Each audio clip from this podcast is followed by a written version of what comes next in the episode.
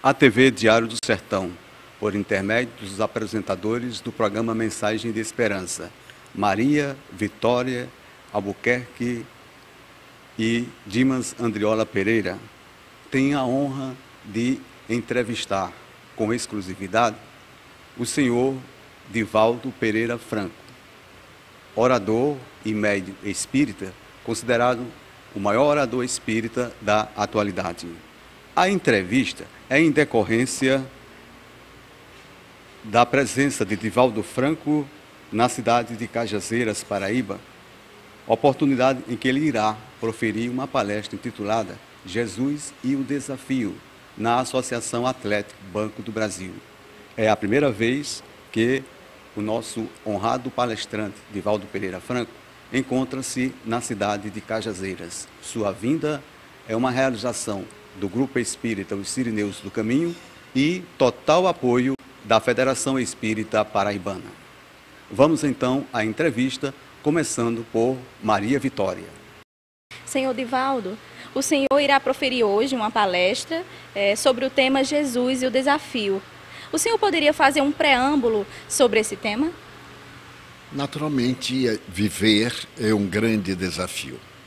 Aliás, o mais profundo desafio.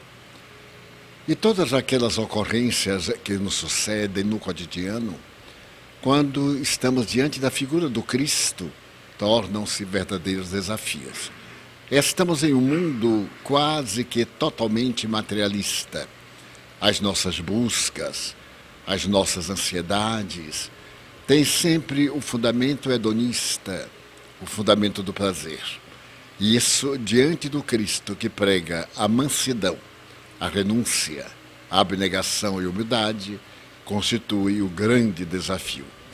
E aquele que não for capaz de renunciar-se a si mesmo, tomar a sua cruz e seguir-me, não será digno de mim. Então, o desafio essencial da nossa vida é superar o ego, o orgulho, para poder seguir Jesus. Senhor Divaldo, eu já assisti em vídeo do senhor falando sobre física quântica. Então eu pergunto, que contribuições podemos esperar da física quântica no sentido de desvendar o mundo espiritual? As mais valiosas, porque através da física, hoje chamada fantasmagórica, na expressão de Alberto Einstein, nós podemos perceber que estamos diante do mundo de energia. E chegamos agora a uma conquista ainda mais preciosa. O universo é feito de bolhas de universos. Por isso mesmo, ele é de uma multiplicidade infinita. E foi a física quântica que penetrou no átomo, mostrou a vulnerabilidade dessa partícula que até então era indivisível no conceito, porque na realidade era sempre divisível. E se descobriu o mundo imenso dos espaços e dos volumes materiais. Se chegou a concluir que a matéria nada mais é do que energia condensada. E a energia, por sua vez, é a matéria desassociada. Ora, isso vem demonstrar exatamente o que Allan Kardec nos falou ao apresentar o livro dos Espíritos, quando na questão de número 23, ele interroga que é o espírito. E as entidades venerandas redarguem que o espírito é uma energia que pensa através da visão da física corpuscular, a energia é um quantum e esse quantum pode ser sem pensamento e com pensamento. Quando é com pensamento, é uma energia pensante, é o espírito. E quando é um pensamento não vibrante, estático, é a matéria. Senhor Divaldo, atualmente, em que níveis científicos encontram-se estudos sobre a mediunidade? Em verdade, não se fazem pesquisas científicas como seria de desejar em torno dessa faculdade extraordinária. As pesquisas de que tenho conhecimento foram realizadas pelo engenheiro Hernani Guimarães Andrade, que no estado de São Paulo criou o Instituto de Fisiopsicologia, mas ele desencarnou em idade avançada, 85 anos, deixando um grande patrimônio que pode ser rebuscado. Mas não conheço que nenhum laboratório esteja tentando fazer pesquisa da organização fisiológica da psicologia. Um grupo de psicólogos, capitaneados por um notável cientista que reside em Juiz de Fora e é mestre, tem sido feito tentativas através do eletroencefalograma para medir as áreas cerebrais que são afetadas nos estados de transe, no estado de lucidez, no estado anímico e no estado de faculdade de intercâmbio mediúnico. Mas são pesquisas individuais que ainda não fazem parte dos laboratórios escolares. Acreditamos que, com o avanço da biologia molecular, da física quântica e de outras doutrinas, isso será feito com muita regularidade. Aliás, nós, os espíritas, torcemos por isso. A produção do programa Mensagem de Esperança dirigiu-se a algumas pessoas que frequentam casas espíritas aqui em Cajazeiras e fez a seguinte indagação. Que pergunta você gostaria de fazer a Divaldo Franco? Nós fizemos, várias pessoas fizeram essa pergunta. Só que em função do tempo, nós escolhemos duas perguntas. A primeira foi de um jovem. E ele diz o seguinte: Seu Divaldo, o senhor, desde jovem, vê espíritos, ouve vozes. Eu sou jovem, eu também vejo espíritos, ouço vozes. O que fazer para amenizar esses sintomas que tanto me atormentam? Diríamos não amenizar, mas para aprimorar e colocar sob o comando. A mediunidade é uma faculdade espontânea, independe do nosso querer. Da mesma forma que a memória, a inteligência, as aptidões culturais e artísticas brota e, ao brotar desordenadamente, causa mal-estar, alguns danos. Mas se nós conseguirmos direcionar a faculdade mediúnica, ela fica sob nosso controle. Allan Kardec, aliás, no livro dos médios, que é o maior compêndio em torno dessa peculiar faculdade, ensina-nos todos os passos de orientação. Primeiro passo, frequentar uma sociedade espírita, porque ali se conhece a fisiologia da mediunidade, a psicologia do médium e a ética moral que deve servir de base para a conduta do médium, a fim de que ele atraia os espíritos nobres. Direi este jovem que ele procure ler primeiro o livro dos espíritos, para saber que nós vivemos no universo espiritual, num campo de energia de vida, universo vibrante. Tudo aquilo que nos parece morto está numa movimentação que ultrapassa o nosso próprio pensamento. Por exemplo, um átomo. Ele é constituído de imediato três partículas, o próton, na sua velocidade, chega a 70 mil quilômetros por segundo em torno do nêutron, entra dirigida circularmente com tal velocidade que desaparece. Dessa forma, o livro dos Espíritos nos vai orientar que existe vida depois da vida orgânica e que nós poderemos entrar em contato com essa vida orgânica, porque dispomos de uma aparelhagem nervosa glandular as chamadas glândulas de secreção endócrinas e mista, como o fígado, que se encarregam de decodificar essas vibrações como um pendrive de guardar aquelas todas as informações em pequeninas peças. Nós poderemos, através do pensamento, das boas ações, fazer que a nossa faculdade, essas células, captem, transmitam, recebam e tornem memórias do passado como memórias para o futuro. Eu queria fazer a segunda. É de uma senhora. Ela frequenta há muito tempo a casa espírita. Então ela pergunta o seguinte: muitos acontecimentos que estão sendo divulgados na imprensa são capazes de desequilibrar nossa estrutura emocional. Por exemplo, corrupção na política, feminicídio, incêndios nas matas, tornados, aumento do número de suicídio, entre outros. Estamos vivenciando o apocalipse? Não. Estamos num período de transição para um mundo melhor. Esse mundo de transição está anunciado por Allan Kardec no seu último livro, que foi publicado em 1878. 68. Nós então poderemos ver que as informações dos espíritos é que a Terra vai melhorar. Aliás, está melhorando porque as convulsões do passado já não ocorrem hoje com a mesma frequência. E a tendência é uma mudança cada dia melhor para melhor, no sentido de progressão e de desenvolvimento de natureza intelecto-moral. Naturalmente, a má imprensa comprai-se sempre nas notícias de choque. Certa feita, eu me dei ao cuidado de ouvir e acompanhar um telejornal internacional. E fiquei surpreso de ver que não houve uma notícia favorável. Então eu perguntei: não é possível que no mundo de 7 bilhões e 250 milhões de pessoas na época não haja acontecido uma coisa boa? Sim, e acontecem milhares.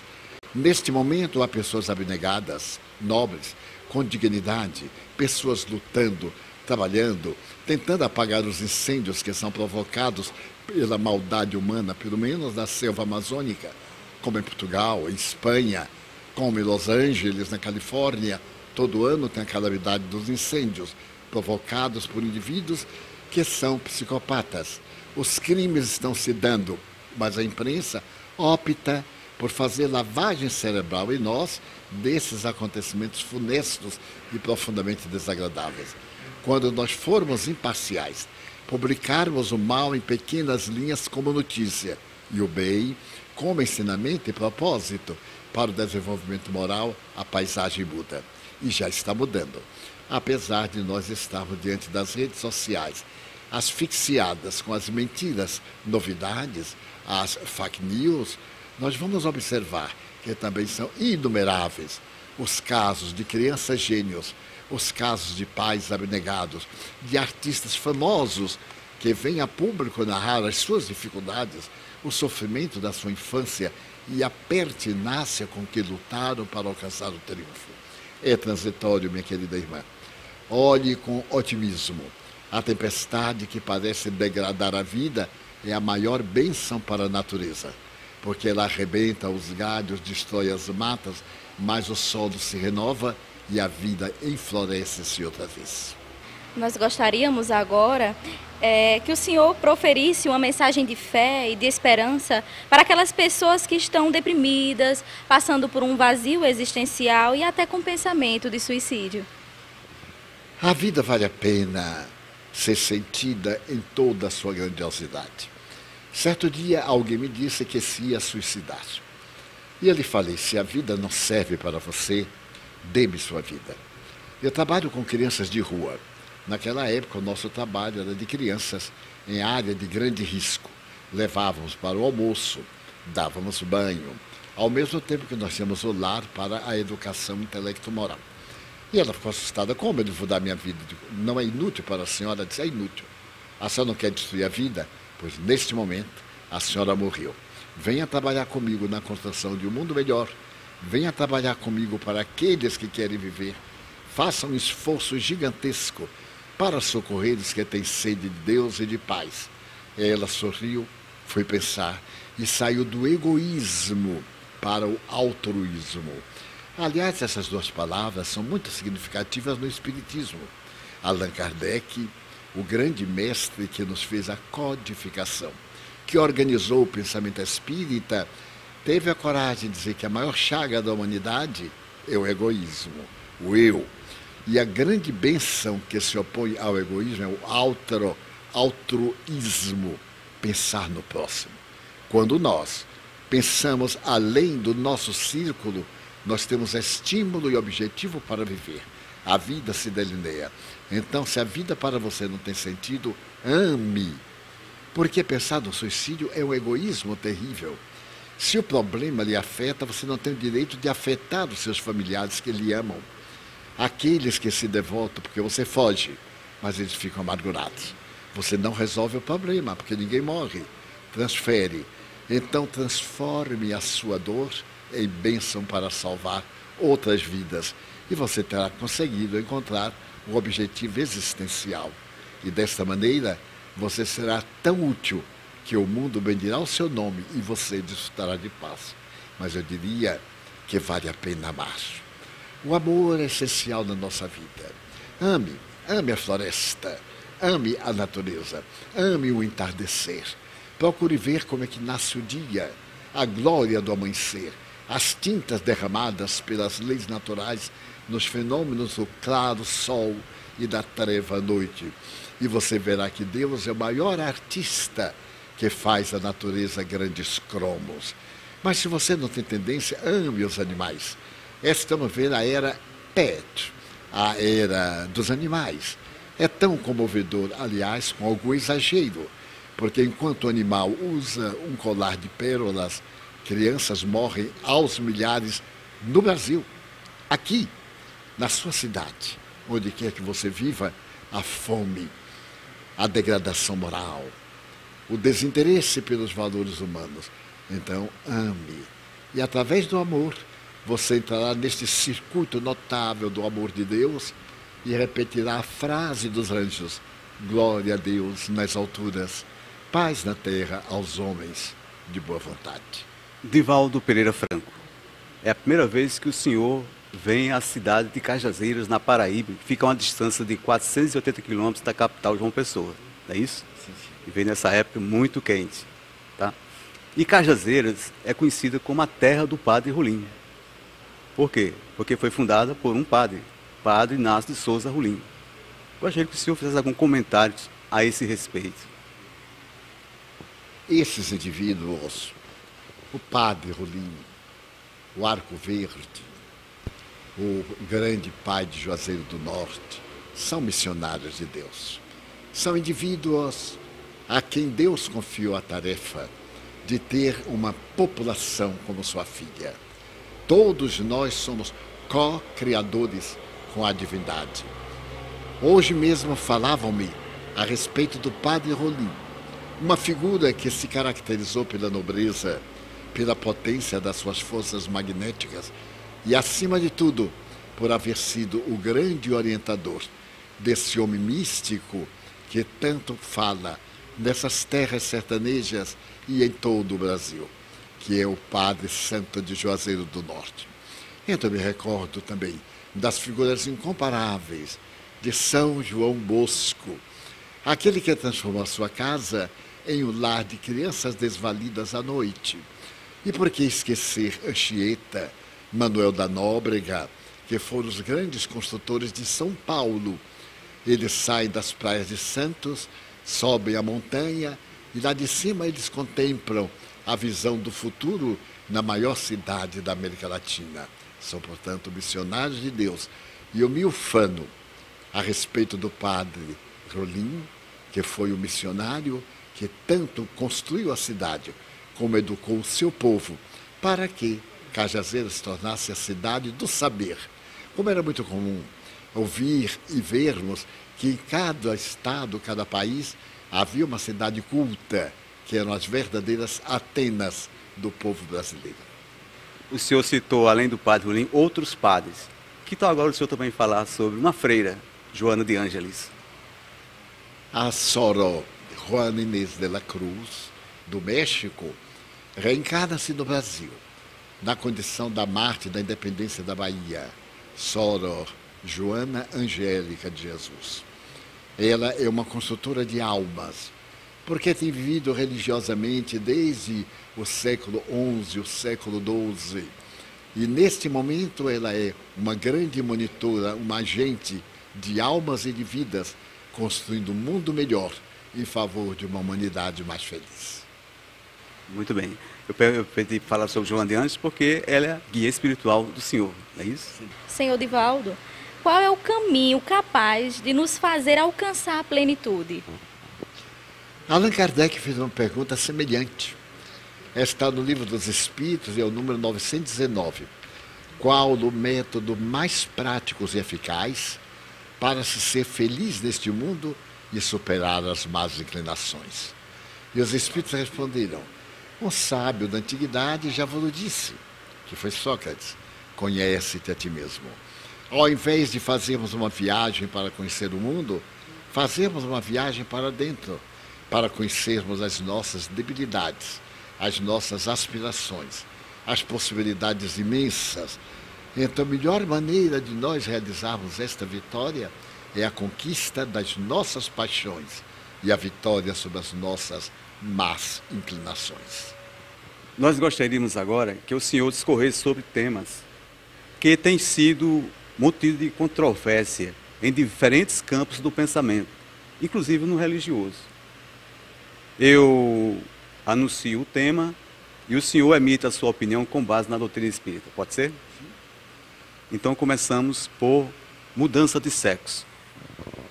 Essa questão do gênero opõe-se totalmente à doutrina espírita.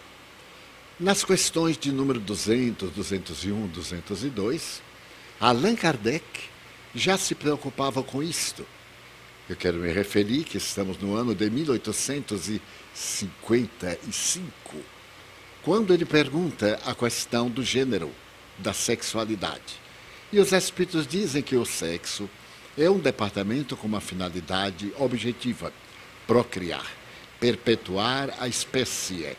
E que os espíritos não têm de maneira nenhuma, eles não têm sexo. O sexo é o instrumento momentâneo para a reprodução. Então, nós deveremos respeitar o sexo e não esperar que essa questão do gênero seja parte da educação pedagógica, que metade do mundo vem recusando. Nós, os espíritas, sabemos que cada qual nasce com um sexo, com uma positividade o grande psicólogo, psiquiatra Carl Gustavo Jung, fala sobre as duas manifestações da psique, o ânimos masculino, a ânima feminino. Dessa forma, essa questão do gênero para nós é uma novidade que não tem fundamentos biológicos e que violentam, sobretudo, a vida da pessoa quando nós impomos a aptidão de cada qual ser o sexo que quer e não a conduta no sexo que tem. Um outro tema, engenharia genética. Nós poderíamos sim trabalhar os genes, como já foram muito bem demonstrados. Ainda me recordo de um trabalho feito na Inglaterra a respeito de se conceber um animal, mas ele foi deformado, teve uma vida muito breve. Essa engenharia de natureza humana é uma aventura macabra. Ainda não temos condições éticas, desde a decodificação do genoma humano, para nos envolvermos na criação. E, naturalmente, pretender gerar indivíduos que são verdadeiras monstruosidades, aberrações, porque elas fogem aos padrões da divindade e vão cair exatamente nas experiências pessoais de cada um. Outro tema: transplantes de órgãos. Sim, o transplante de órgãos é abençoado. Eles já nos servem para alguém e salvam vidas. Tudo aquilo que possa ser aplicado em benefício da vida, diz Allan Kardec, deve ser utilizado. O transplante de órgãos, segundo a minha observação, teve as suas primeiras experiências na década de 50, na, numa cidade da Itália, quando uma família americana perdeu pela morte o seu filho, que foi atacado de uma grande dor de cabeça. E os pais desejaram transferir grande parte da sua vida para salvar outras vidas. O Congresso italiano foi convocado de emergência meia-noite para que fossem transplantadas as córneas e várias outras partes deste jovem que salvou três vidas com a doação. É perfeitamente ético, legal e moral. O último tema, eutanásia. A eutanásia nem se pode imaginar. É um crime e muito debatido na história da medicina no passado. Periodicamente, ela recebe um apoio legal. Periodicamente, ela é combatida tenazmente. Porque a eutanásia é um assassinato. Ninguém tem o direito de interromper a vida de outrem a pretexto de dar uma vida melhor, uma morte mais digna. Como mais digna? Em uma bela mensagem no Evangelho segundo o Espiritismo, o mentor assevera que às vezes o último minuto é de grande relevância para o ser que opera uma transformação interior, porque ele vai viver. A matéria que está degenerando, mas ele, como ser espiritual, vai viver. Somos frontalmente contra a eutanásia. Em nome da TV Diário Sertão, nós estamos extremamente satisfeitos e agradecemos ao Senhor por dispor esse tempo para responder às nossas indagações. Eu gostaria aqui de encerrar a nossa entrevista com uma mensagem, que o Senhor possa transmitir a todos os nossos telenautas uma mensagem, que seja uma mensagem de esperança. Essa mensagem, como disse no meio da conferência, entrevista, é o amor. Enquanto nós não amarmos, seremos apenas um amontoado de células que se reproduzem automaticamente através da lei da mitose, da divisão. Mas na hora que nós amarmos, somos cidadãos. Nós nascemos para amar. E o exemplo é Jesus Cristo. Amai-vos uns aos outros, como eu vos tenho amado. Se você deseja felicidade, cara amiga, gentil amigo, seja você quem ama. É natural, todos nós anelamos pela reciprocidade, mas nem sempre conseguimos. Ame.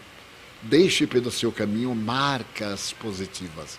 Não permita nunca que ninguém se afaste de você sem que leve de você um pouco de ternura, de bondade, de alegria de viver. E agradeço, profundamente sensibilizado, a paciência dos nossos teleouvintes, desejando-lhes plenitude e paz.